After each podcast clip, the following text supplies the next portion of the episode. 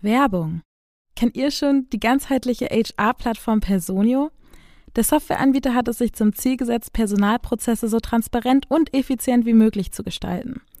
Personio hilft bereits mehr als 10.000 Kundinnen in Europa dabei, ihre Produktivität unternehmensübergreifend zu steigern und so Freiraum zu schaffen für strategische Themen.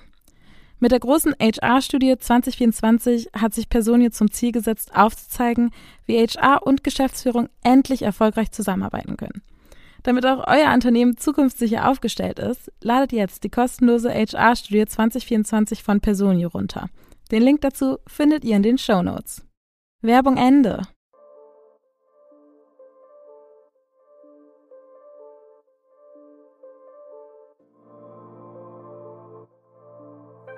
Hi, das ist der Podcast Workolution, in dem es um die Arbeitswelt nach unserer Zeit geht. Ich bin Anna und gemeinsam mit Robindro sprechen wir in diesem Podcast darüber, wie sich unsere Arbeitswelt eigentlich zukünftig verändern wird, basierend auf den Trends, die uns heute stark beschäftigen. Cool, dass ihr dabei seid.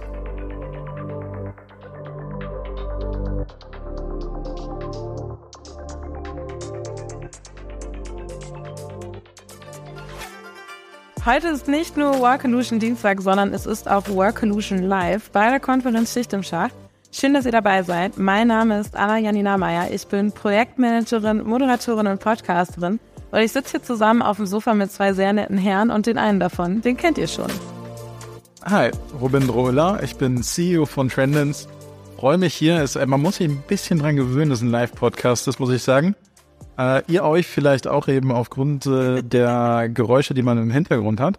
Aber ich freue mich total, den lieben Tim Verhöfen hier bei mir zu haben. Bei uns? Bei uns, sorry. Ja, bei uns zu haben. Ähm, ja, herzlich willkommen, Tim. Schön, dass ich hier sein kann. Tim ist äh, Senior Manager Talent Intelligence bei Indeed, ein toller Titel. Finde ich auch. der uns auch gleich nochmal ein bisschen erklären wird, ich kenne ihn tatsächlich schon seit ein paar Jahren und es soll heute um äh, ja, Recruiting Analytics, Zahlen, Daten, Fakten im Recruiting gehen. Ja. Das ist so das Thema, worüber ich am besten, glaube ich, sprechen kann. Ja, und da würde ich direkt von Anfang an mal einhaken. Was sind denn überhaupt genau Recruiting Analytics? Sehr gute Frage. Das ist all das, was Zahlen, Daten, Fakten in Recruiting bedeutet. Das heißt, wenn ich versuche, Mitarbeiter einzustellen, und den Weg des Bauchgefühls verlasse und mich mehr Richtung Zahlen orientiere, dann versuche ich mit Recruiting Analytics zu arbeiten. Okay, knackig auf den Punkt gebracht, würde ich sagen. Total. Ähm, Tim, du arbeitest bei Indeed. Magst du noch mal vielleicht ein, zwei Worte zu dieser fabelösen äh, Stellenbeschreibung, äh, Stellen, Stellentitel sagen? Was genau machst du da? Also meine Aufgabe ist es, Kunden, Kundinnen zu helfen, mit Daten Dinge im Recruiting besser zu verstehen. Das heißt, auf der einen Seite analysiere ich viel, auf der anderen Seite versuche ich aber immer konkrete Handlungsempfehlungen zu geben. Also Dinge besser zu machen, Dinge zu optimieren, vielleicht auch Dinge zu finden, die meinem noch nicht so gut sind und bei den Finger in die Wunde zu stellen. Und ähm, du, du machst es federführend für Deutschland, hast aber auch Einblicke weltweit, oder? Genau. Und äh, vielleicht äh, nochmal für alle zur Information, also Indeed ähm, als, äh, als großer Player am Jobmarkt hat viele Einblicke über zum Beispiel Schaltvolumen, aber auch vor allen Dingen viele Einblicke über Zielgruppen. Also was wird gesucht, was wird präferiert, vielleicht auch teilweise ähm, sozusagen Einblicke auf, ähm, ja, was wird als attraktiv empfunden oder wichtig. Wir hatten jetzt die Phase des Homeoffice etc. Solche Daten habt ihr auch, oder? Genau. Wir haben immer, ich unterscheide das immer einmal zwischen Verhaltensdaten, also was machen Menschen ganz konkret. Das heißt, worauf klicken sie, was für Suchbegriffe geben sie ein, was mögen sie auch nicht. Und dann nochmal Surveyfragen, in denen wir Sachen abfragen, also Präferenzen in denen. Das sind diese zwei Dimensionen, die wir über Jobsuchende wissen. Und auf der anderen Seite noch das, was Arbeitgeber machen. Ne, gibt es viele Stellen in Deutschland, gibt es wenige Stellen, gibt es Unterschiede in Regionen, nach Inhalt und so weiter und so fort. Lass uns mal ähm, ein bisschen einsteigen in dieses Thema Recruiting Analytics. Die Schicht im Schacht steht auch ganz klar dank Marcel Rütten ähm, im Zeichen äh, der Daten sozusagen, auch datengetriebenes HR, datengetriebene Rekrutierung. Du hast Einblicke global. Wie, wie steht Deutschland global in diesem Thema da? Also ist, wie weit ist Deutschland im Thema Recruiting Analytics? Ich glaube, die richtige Frage ist eher, wie viel liegt Deutschland zurück im Vergleich zu anderen Ländern? Also wie, wie weit liegt Deutschland hinten im Vergleich zu anderen Ländern, Tim? Ziemlich weit. Nein, tatsächlich ist so, dass traditionell ähm, aus den englischsprachigen Ländern immer ein großer Vorsprung in dem Bereich ist, weil historisch seit vielen Jahren viel intensiver mit Daten gearbeitet wird. Daten stärker erhoben worden sind, dementsprechend Recruiting mehr ein Business Case ist, der sich irgendwo lohnen muss. Ich investiere Geld, möchte für das Geld auch etwas haben. Und da merkt man tatsächlich, dass Deutschland da traditionell noch ziemlich weit hinterherhinkt im Vergleich zu anderen Ländern. Kann, äh, könnt ihr da oder du Gründe ausmachen, woran das liegt? Weil ich hätte jetzt gerade, äh, wenn man in andere Branchen guckt, gesagt, da liegt Deutschland gar nicht so weit zurück. Was wir sehen ist, wenn man jetzt mal die Entwicklung der Arbeitgeber, also der Unternehmen anschaut, dass es schon einen Unterschied gibt im Sinne, wie offen man ist für Neues. In dem Moment, wo das Neues nach Deutschland kommt, wird erstmal geguckt, okay, wie viele andere Unternehmen haben das denn schon ausprobiert? Gibt es einen vernünftigen Use Case? Und wenn das alles ja ist, dann kann man es vielleicht versuchen. In den USA ist, ist es neu, wir testen es mal und wenn es nicht funktioniert, dann, dann, dann war es halt trotzdem ein Learning. Und diese Kultur, mit neuen Dingen umzugehen, vielleicht auch Fehler zu machen, ist ein riesiger Unterschied zwischen beispielsweise USA und Deutschland. Was macht denn die Fehlerkultur in Deutschland aus oder eben auch nicht aus? Fehler sollen vermieden werden. Das ist relativ deutsch. Wir wollen keine Fehler. Andere Länder sind eher, Fehler sind Teil einer Lernerfahrung, weil durch Fehler lerne ich ja, was nicht funktioniert. Wenn ich häufiger lerne, was nicht funktioniert, komme ich dem, was funktioniert, immer näher. Und denkst du, das wird sich aber zukünftig verändern? Zwangsläufig, zwangsläufig. Immer, der gesamte Markt ist internationaler. Das heißt, wir haben mehr Unternehmen wie uns ja auch, die mittlerweile ihren, ihren Footprint im deutschen Markt hinterlegt haben und dadurch zwangsläufig auch versuchen, diese Mentalität reinzubringen. Aber auch, es ist halt auch nicht immer einfach. Das heißt, äh, ich würde jetzt ja quasi nach deiner Antwort gehen und sagen, es ist quasi ein kulturelles Thema, das Deutschland hinterhängt. Oder haben wir auch ein Edu, also ein educational Thema? Wissen die Deutschen auch noch nicht genug darüber? Das hängt damit zusammen, ja. Wir merken, oder ich merke schon, wenn ich mit vielen Leuten rede, über das Thema Data-Driven Recruiting und Recruiting Analytics rede ich jetzt schon seit, weiß nicht, sechs, sieben Jahren dass da viele Basisarbeit noch zu tun ist. Und häufig, wenn Themen sind, die mit Zahlen zu tun haben, Leute noch zurückschrecken. Ich bin Dozent an der Quadriga-Universität und lustigerweise der erste Kurs, der abgesagt wurde, weil nicht genug Teilnehmer da waren, war genau dieses Thema. Ich würde tatsächlich gerne noch eine andere Frage stellen. Und zwar, wir haben ja schon angedeutet, dass es auch quasi um die Daten in der Personalgewinnung geht. A, was für Daten kann man da überhaupt nutzen, um das zu machen? Und B, welche Vorteile hat das zu möglichen anderen Methoden? Gibt es überhaupt andere Methoden? Du kannst entweder wirklich Verhalten messen, also ein bisschen das, was ich gerade bei uns auch gesagt habe, was wir machen, entweder Verhalten messen über Web Analytics Tool wie Google Analytics oder andere Tools. Hat den Vorteil, dass es häufig in Unternehmen schon existiert, meistens im, im Online-Marketing, im E-Commerce-Bereich eh schon da ist das heißt, man kann sich auf ein Setup aufsetzen, was schon existiert, wo vielleicht gewisse KPIs im Unternehmen auch schon genutzt werden. Und das ist immer praktisch, es erhöht die Akzeptanz und man kann viel schneller Dinge hinsetzen. Auf der anderen Seite kann man Dinge erfragen. Das heißt, klassische Survey-Daten. Über Candidate Experience, über Bewerberzufriedenheit, über andere Sachen, die kann man erfragen. Und beides zusammen hat Vor- und Nachteile. Bemessene Daten sind immer tatsächlich Dinge, die Sachen wirklich umgesetzt werden aber du kannst nur messen, was auch umgesetzt wurde. Also Leute, die sich nicht bewerben, kannst du halt nicht messen. Warum Leute zum Beispiel nicht sich bei dir bewerben wollen, warum sie abspringen, das ist immer schwer zu messen. Das musst du wiederum erfragen. Bei Erfragen ist es wiederum wichtig, ein wenig den, ähm, das Frage Fragebogendesign genau im Blick zu haben. Sonst kannst du dir durch die Formulierung der Frage sehr viele falsche Antworten oder nicht für Antworten mit reinnehmen. Alternative Methode Glaskugel? Aha, häufig. Im, immer gut. Ja. Immer, die Glaskugel ist immer eine sehr gute Methode. Ähm, wir haben jetzt viel über Unternehmen gesprochen. Äh, wir blicken mal auf die, äh, auf die Seite der Kandidatinnen. Äh, da habt ihr ja auch etliche Daten. Und da habe ich mir das Thema äh, Arbeitszeit, Arbeit beziehungsweise Homeoffice rausgepickt, denn da gab es meines Erachtens einfach mal eine richtig krasse Achterbahnfahrt den letzten drei Jahren. Gerade wenn ich sozusagen auf den Markt gucke, äh, wenn ich das nicht aus Unternehmenssicht betrachte, sondern aus Kandidatensicht. Also wir, wir fangen wir an in 2020, alle ab ins Homeoffice. Dann dachten alle im Sommer, oh, jetzt vorbei. Dann haben doch tatsächlich Unternehmen gesagt, ja, jetzt alle wieder zurück, äh, ins 100 Prozent ins Office, also ähm, wieder zurück auf Los. Und dann ging es ja weiter, dann plötzlich mussten alle wieder raus, dann gab es Auf- und Abbewegung und dann sind wir letztes Jahr in so eine, na, wir lassen es jetzt erstmal Phase, äh, Homeoffice ist okay, äh, gerutscht, bis dann wieder so eine, ah, vielleicht machen wir es doch nicht mehr und jetzt müssen sie doch wieder, also viel Auf und Ab. Sind Kandidatinnen verwirrt? Wie siehst du das am Markt? Hat sich da irgendwas, sieht man da irgendwas in euren Daten? Ja, man sieht etwas. Und was sieht man? Ich glaube, der erste spannende Punkt dabei ist, dass es ein Thema ist, was unglaublich durch eine mediale Aufmerksamkeit gepusht wurde. Und das sehen wir an einem ganz einfachen Tag.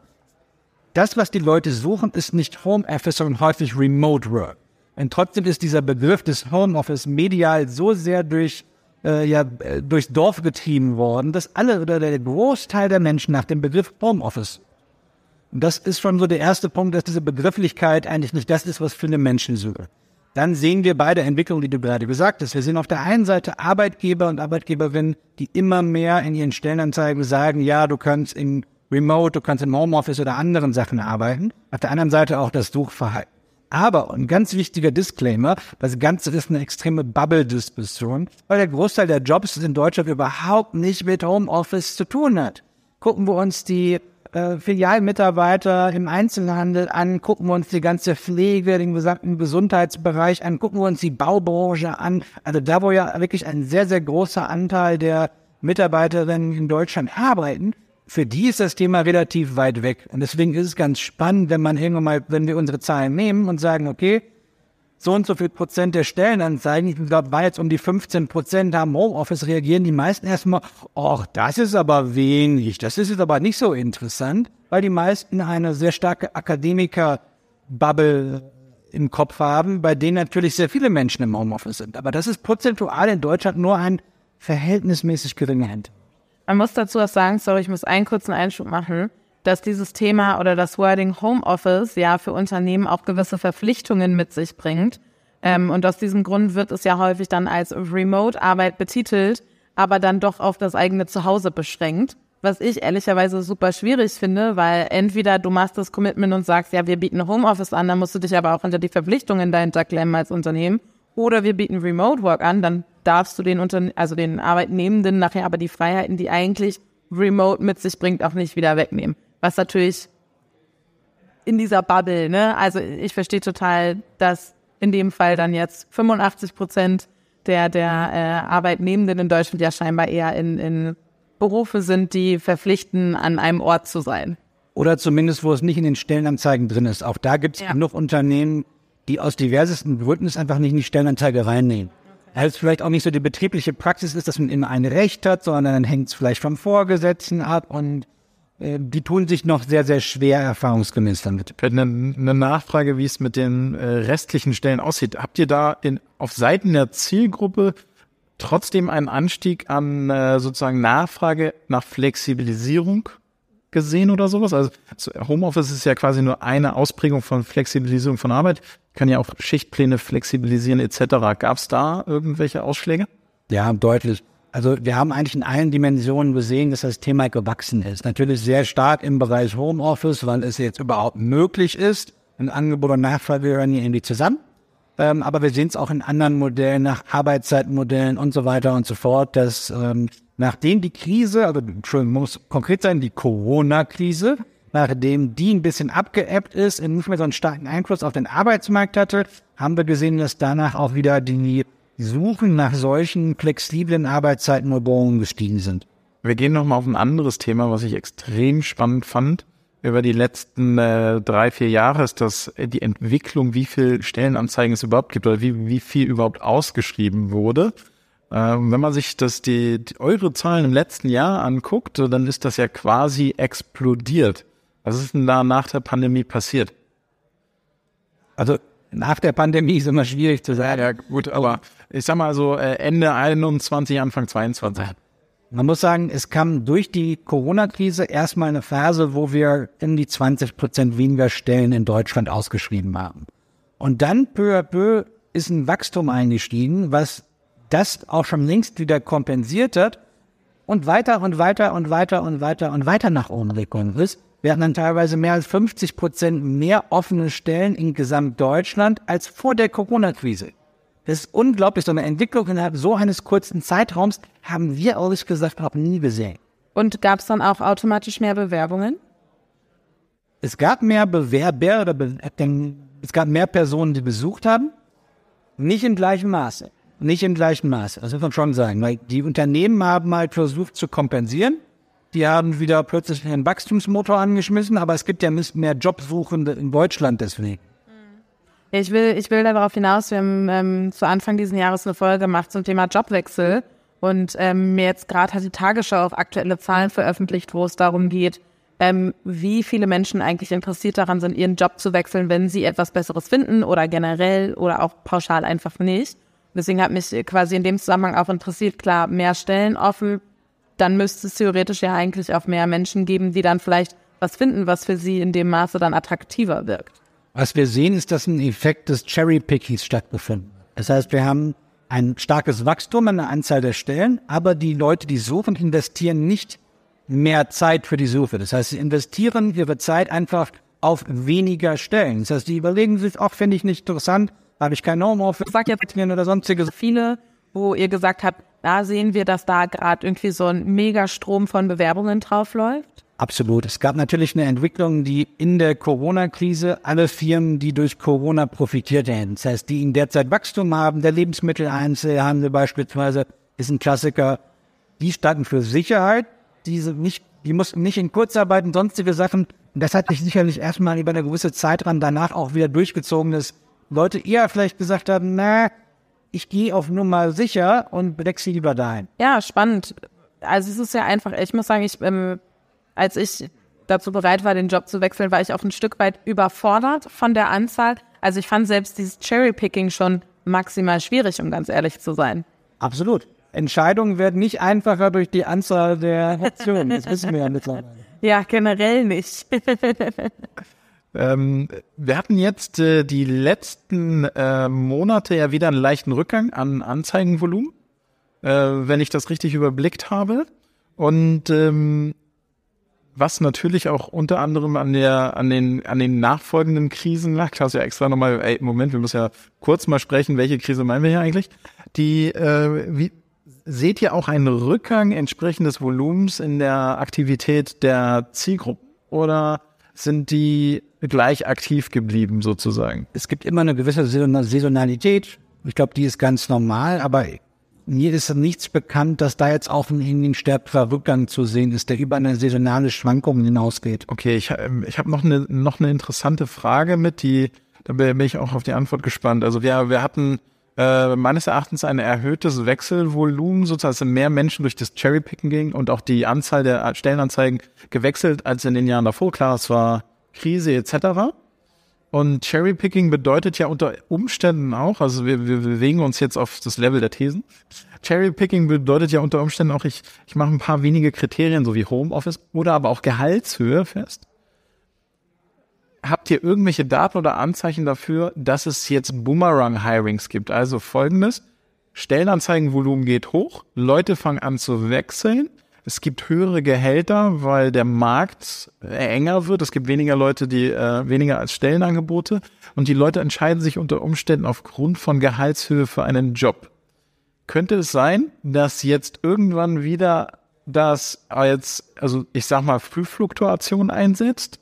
Könnt ihr sowas sehen, ne? Jetzt, jetzt kommen wir in den Bereich der anekdotischen äh, Evidenz rein und äh, können da also sagen, aus vielen Gesprächen, die ich führe mit größeren Unternehmen, kriege ich das Feedback, dass es eine verstärkte Fluktuation tatsächlich gibt. Habe ich sie gemessen? Nein. Deswegen anekdotische Evidenz. Ja, alles klar. Ja, ich meine, das wird ja auch aktuell, im, ich sag jetzt mal, meiner Altersgruppe extrem zu Füßen gelegt, dass wir alle zwei Jahre oder jedes Jahr den Job wechseln und immer höhere Gehälter wollen und immer weniger machen wollen. Ist das was, also könnt ihr quasi anhand der BewerberInnen auch checken, ob das quasi dieses Fluktuative vielleicht auch eher eine jüngere Generation betreffen könnte? Ich kenne keine Daten, die das verifizieren, muss ich sagen. Ich glaube, das ist gerade eher eine allgemeine Entwicklung. Ich meine, man ist sich ja mittlerweile auch relativ einig, dass diese Unter Unterteilung in Generationen, dass da eine, so ein krasse Unterschiede im Verhalten sind, das eigentlich eher unrealistisch ist, eigentlich durch die nachgewiesen, äh, nachgewiesen werden kann. Und ist eigentlich durch die wenigsten Studien nachgewiesen. Anfang diesen Jahres eine Studie gesehen, das ist, um, ich habe im letzten Jahr eine Studie gesehen, gibt, die, das ist ein größeres Selbstbewusstsein bei Jüngeren. Das sieht man schon, dass die in eine Jobverhandlung reingehen. Studien, das, das ist auch das Feedback, was ich schon verpflichtet. Und da kenne ich schon ein, zwei Studien, die das naheliegen. Ähm, aber da reden wir eher über Selbstbewusstsein und es ist ja nochmal was anderes, selbstbewusst in eine Diskussion reinzugehen oder Jobhopper zu sein oder nach einem Jahr den Job zu wechseln. Ja, vielleicht bei diesem Selbstbewusstseinsthema würde ich auch gern dieses Wort, weil ich finde, Deutsch ist häufig eine sehr wunderbare Sprache, auch wenn viele Zungen anderweitig behaupten würden, nämlich sich selbst bewusst zu sein. Ähm, und das kann man ja beziehen auf, auf den Wert, auf die Fähigkeiten, auf das Umfeld, auf, auf das, was man möchte. Und ich finde, wir haben auch ein Recht dazu, das sein zu dürfen, weil unsere Welt verändert sich, Stellen verändern sich. Und ähm, ich finde, es ist total fair, dass jeder Mensch sich selbst mehr bewusst wird und dadurch auch ähm, ja, einfach confidenter in der Hand. Ich meine, es ist doch bei uns allen so. Also ich, ich habe jetzt mehr als 15 Jahre Berufserfahrung knapp. Würde auch sagen, natürlich bin ich mittlerweile auch anders in der Verhandlung als vor 15 Jahren. Das ist, glaube ich, total normal, absolut menschlich. Und wenn sich die Umgebung ändert, passen wir uns an. Ja, das Angebot, was äh, zumindest im letzten Jahr vorhanden war, legt auch ein gewisses Selbstbewusstsein mit rein. Also wenn du mehr Auswahl hast, dann wirst du auch ein bisschen entspannter. Dann darfst du selbstbewusst. Entspannung tritt ja, ja, stärker ein. Es gab ja auch tatsächlich, ich glaube, in dieser Woche eine Studie, die rauskam, ich glaube in der Personalwirtschaft, wo es um Gehälter im HR-Bereich ging, wo die ominöse Zahl von bis zu 300.000 Euro äh, im Raum stand, wo ich sagen würde, Holy moly. Ich glaube, ich wechsle. Ja, ich sehe, das Publikum ist am Lachen und äh, ja, genau das ist, glaube ich, das, was gerade den Markt auch verändert. Tim, was denkst du denn, wie wird sich das zukünftig entwickeln? werden wir noch mehr Stellen haben, die ausgeschrieben werden, wird sich vielleicht auf einiges konsolidieren, Stichwort KI. Ähm, ja, also jetzt, jetzt holen wir wirklich mal die schau mal ganz kurz in meine Glaskugel. Ja, ich, ich sehe sehr, sehr deutlich, äh, nein, in den nächsten Jahren habe ich noch null Sorge, dass viele Jobs durch KI obsolet werden. Wird das irgendwann der Fall sein? Ja für die Jobs, die ähm, aber auch je, jetzt schon eher in einer sehr administrativen Tätigkeit sind, in einer repetitiven Tätigkeit. Ähm, und alles Land weiter, da sprechen wir vielleicht über fünf Jahre, über zehn Jahre und so weiter und so fort. Aber in der Regel werden durch solche Disruptionen auch immer wieder Dinge neu geschaffen, neue Jobprofile geschaffen. Das war ja früher mit Leuten, die sich um Print gekümmert haben. Da gab es endlos viele Druckfachmänner und Fachfrauen, und irgendwann ist alles online, online gewesen. Mittlerweile gibt es unglaublich viele Jobs, die sich mit online beschäftigen. Und das ist ja ganz normal. Deswegen, ich glaube, es wird immer ein Auf und Ab gehen. Ich habe da überhaupt keine Sorge und auch nicht, dass mein Job obsolet wird. Und wenn, dann wird es einen anderen neuen Job geben. Das finde ich eine sehr gute. Gehen wir nochmal kurz auf das Volumen ein. Ihr habt gesagt, All-Time-High letztes Jahr.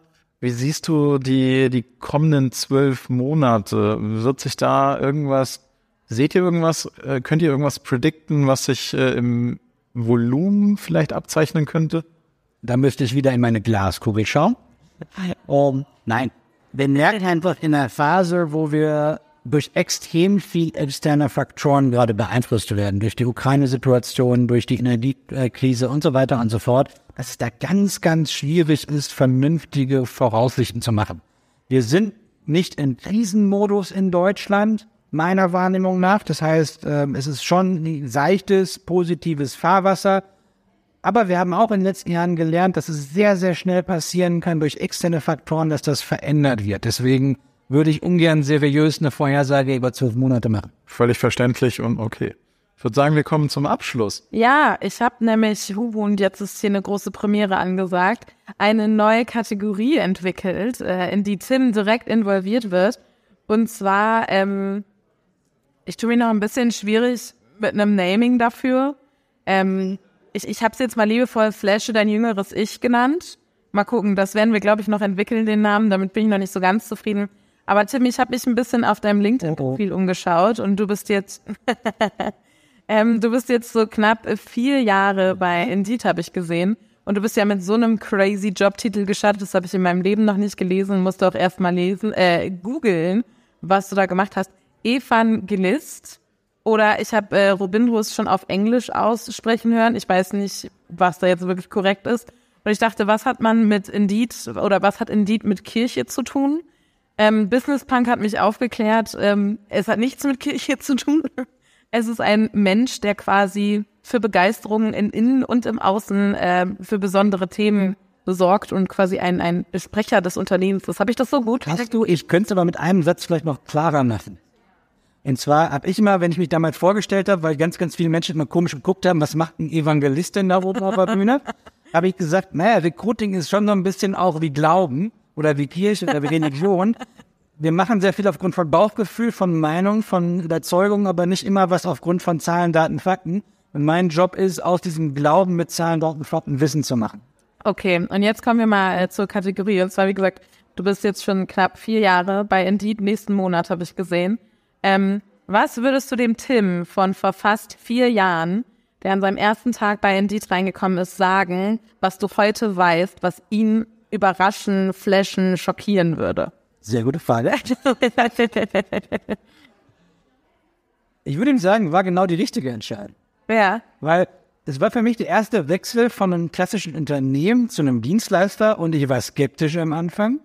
Und ich glaube, wenn ich vier Jahre später darauf zurückblicke, war es eine mega gute Entscheidung. Und ich sitze immerhin hier mit euch.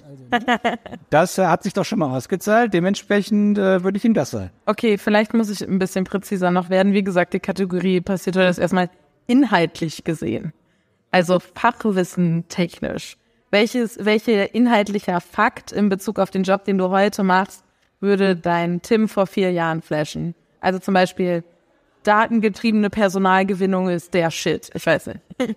Das wird mich jetzt ehrlich gesagt sehr wenig flashen, aber dass es zu Phasen kommen kann, wo die Wirtschaft von jetzt auf gleich sehr, sehr stark runtergeht und dann wieder sehr, sehr stark heraufgeht innerhalb von sehr unglaublich kurzer Zeit. Dass also ein Arbeitsmarkt in Deutschland volatil sein kann, hätte ich nie gedacht. Cool, sehr gut. Dann äh, weiß ich, ich muss nächstes Mal bei der Formulierung noch präziser sein. Ähm, ja, damit sind wir am Ende von, von dieser Folge. Tim, vielen Dank, dass du da warst. Ich kann dir sagen, ähm, folgt uns auf Spotify, folgt uns bei Apple, schreibt uns äh, liebe Bewertungen, auch wenn der Ton heute nicht so eins ist wie sonst. Ansonsten könnt ihr uns Themenvorschläge und auch InterviewpartnerInnen immer an die E-Mail-Adresse workolution.funkemedien.de schreiben. Wir freuen uns über jegliches Feedback und Robindro, dann überlasse ich dir das. Auf Wiedersehen.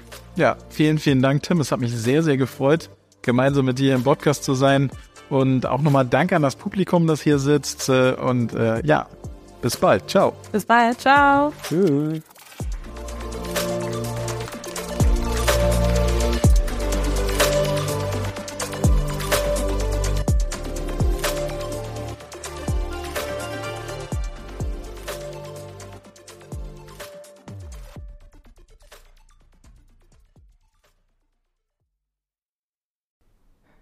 Ich erinnere mich noch, als wäre es gestern gewesen, als ich in meinen ersten Job gestartet bin. Ich war bereit für die Arbeitswelt. Der mentale Load, der mit meiner ersten Vollzeiteinstellung einherging, habe ich aber definitiv unterschätzt. In dieser Zeit hätte ich mir auf jeden Fall Unterstützung von meinem Arbeitgeber gewünscht. Und so geht es nicht nur mir, denn zwei Drittel aller Arbeitnehmenden wissen nicht, an wen sie sich mit mentalen Herausforderungen wenden können. Ich hätte gern damals schon von der Plattform OpenUp gewusst. OpenUp ist eine digitale Plattform für das persönliche mentale Wohlbefinden. Von Einzel- und Gruppensitzungen mit PsychologInnen bis hin zu Check-ins und selbstgesteuerten Lernerfahrungen. OpenUp bietet all die Hilfe, die jeder verdient. Dies ist nicht nur überall, sondern auch jederzeit abrufbar. Mittlerweile bieten mehr als 1500 Unternehmen mit OpenUp Mitarbeitenden die Möglichkeit, sich Unterstützung zu suchen. Mehr Infos zu OpenUp und wie es das Wohlfinden deiner Organisation unterstützen kann, findest du in den Show Notes.